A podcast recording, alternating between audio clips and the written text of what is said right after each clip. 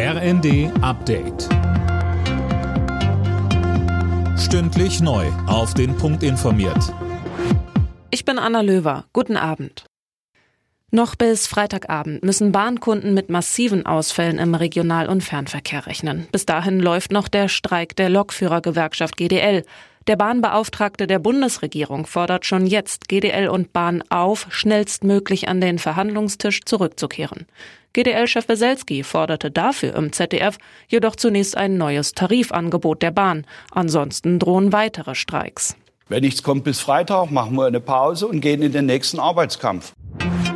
Bundeslandwirtschaftsminister Özdemir hat das Vorgehen der Ampel bei den geplanten Kürzungen im Agrarbereich als falsch bezeichnet.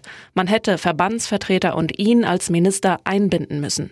Für die Zukunft sagte er zu, die Branche bei der Transformation hin zu mehr Tierwohl und Klimaschutz zu unterstützen. Wenn ich eins oft gehört habe von Landwirtinnen und Landwirten, dann war es das, dass sie gesagt haben, wir können das alles, was die Politik einfordert. Aber es geht halt nur mit fairen Preisen. Deshalb wollen wir die Stellung der Erzeugerinnen und Erzeuger in der Wertschöpfungskette stärken und Praktiken, die sie benachteiligen, verändern.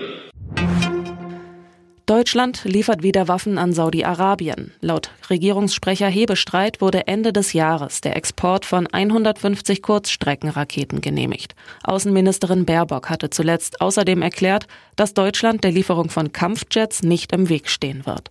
Wegen Saudi-Arabiens Beteiligung am Jemenkrieg und der Ermordung des Journalisten Khashoggi hatte es seit 2018 keine Waffenlieferungen aus Deutschland mehr gegeben. Souveräner Auftaktsieg bei der Handball-EM vor einer Rekordkulisse für die deutsche Nationalmannschaft. Gegen die Schweiz hat das DHB-Team am Abend mit 27 zu 14 gewonnen und wurde von 54.000 Zuschauern gefeiert. So viele gab es noch nie bei einem Handballspiel.